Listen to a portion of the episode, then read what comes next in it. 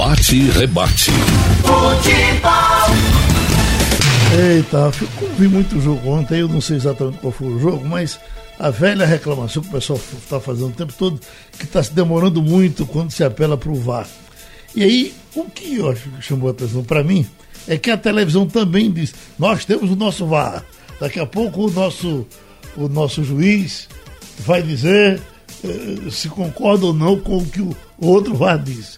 Bom, e só que o, o cara esperou quatro minutos e meio pelo VAR oficial e, e haja demorar o VAR da televisão.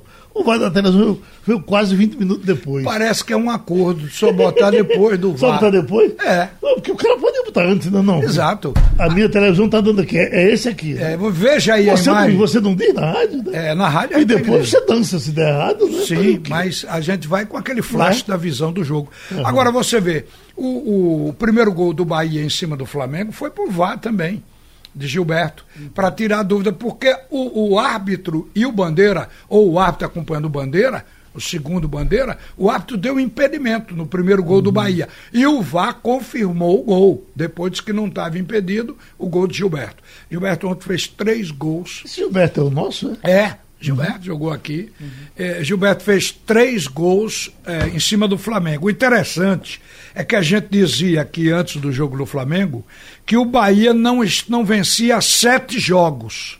Quer dizer, instabilidade sob o comando de Roger Machado. O Bahia ontem dá uma virada dessa. E que o Flamengo, você vê o inverso. O Bahia não vencia sete jogos e o Flamengo estava invicto a sete jogos. E que o Bahia não vencia o Flamengo desde 2014. E de lá para cá tinham sido três vitórias do Flamengo e um empate com o Bahia. E não é que ontem a coisa mudou? Quer dizer, foi uma facilidade incrível do Bahia fazer três gols em cima do Flamengo, que jogou mal. O primeiro gol de Gilberto, um oportunismo. O segundo foi um, o goleiro, o Diego Alves, o, o goleiro do Flamengo, ele de, jogou a bola para é, para uma saída de jogo do Flamengo nos pés de Gilberto. E ele tinha saído da área e veio para o lado direito.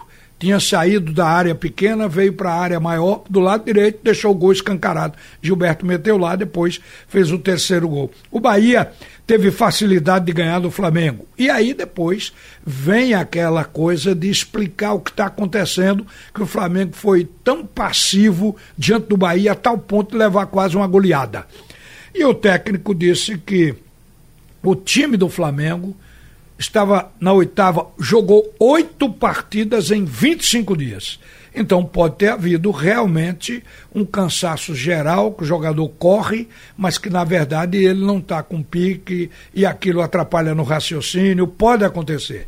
Jogo demais estraga. Agora, ontem a Série A, já que a gente começou a falar nisso, começou a causar danos nessa rodada aos treinadores. Depois que o Santos goleou o time de Goiás, pela segunda vez, que o Goiás foi goleado de 6 a 1 pelo Flamengo e agora em seguida goleado pelo Santos com o mesmo placar, 6 a 1. E aí caiu o treinador Claudinei Oliveira, ele que treinou aqui o Esporte Clube do Recife. O time dele levou 12 gols em dois jogos fez dois.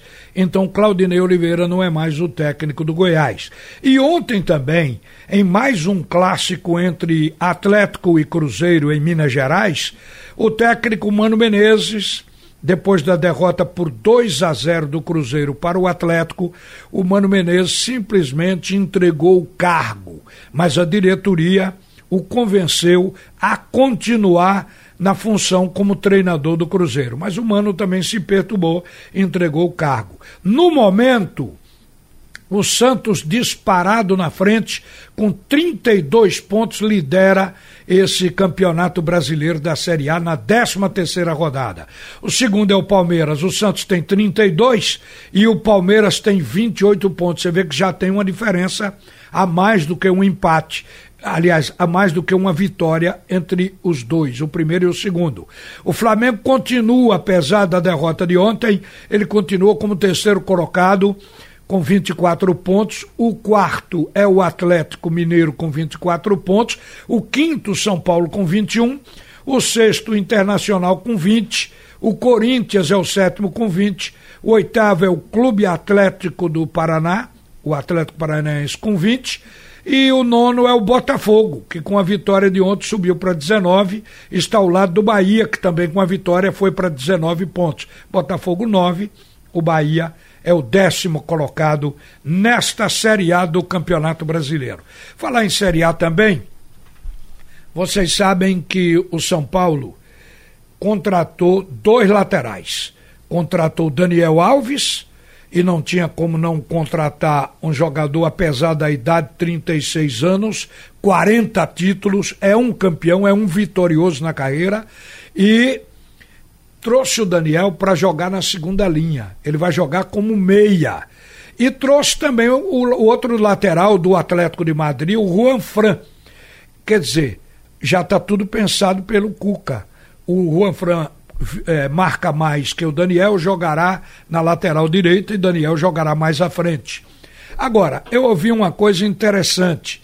É que a vinda do Juan Fran e do próprio Daniel hoje, que já jogou mais na Europa do que no Brasil, segundo o São Paulo, ajuda a passar para os jogadores o, o ambiente dos clubes na Europa, a maneira de pensar dos jogadores na Europa, como as equipes se comportam na Europa. Então, com essas duas contratações, especialmente a de Juan Fran, o São Paulo pretende transferir isso para o seu grupo. Eu aí fico pensando, não seria mais fácil contratar um técnico de lá trazer o Mourinho ou outro que pudesse pagar.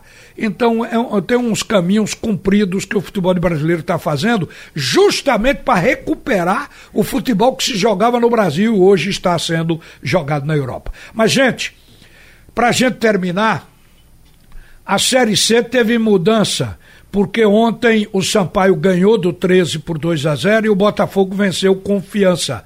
Confiança próximo adversário do Santa Cruz, que já está acumulando duas derrotas. Perdeu para o Náutico, agora para o Botafogo. Subiu, subiu, subiu, agora está em queda. Mas continua lá, terceiro colocado com 24 pontos. Continua assim. O Sampaio subiu para 30 pontos, é o primeiro. O segundo é o Náutico com 24. O terceiro é o Confiança com 24. E o quarto é o Ferroviário com 23 pontos. Só que o Ferroviário joga hoje diante do ABC. Se ganhar, vai ficar aí no G4. O Náutico também joga hoje contra o Globo. O Náutico precisa ganhar para não deixar o Ferroviário passar e ele não ficar no risco da quarta posição. O quinto colocado é o Imperatriz. O sexto é o Botafogo e o sétimo é o Santa Cruz. Todos com 21 pontos. O problema é que o Santa Cruz tem um saldo negativo de menos dois e os outros têm. O Botafogo saldo de dois e o Imperatriz tem saldo de três e tem uma vitória a mais do que o Santa Cruz e que o próprio Botafogo.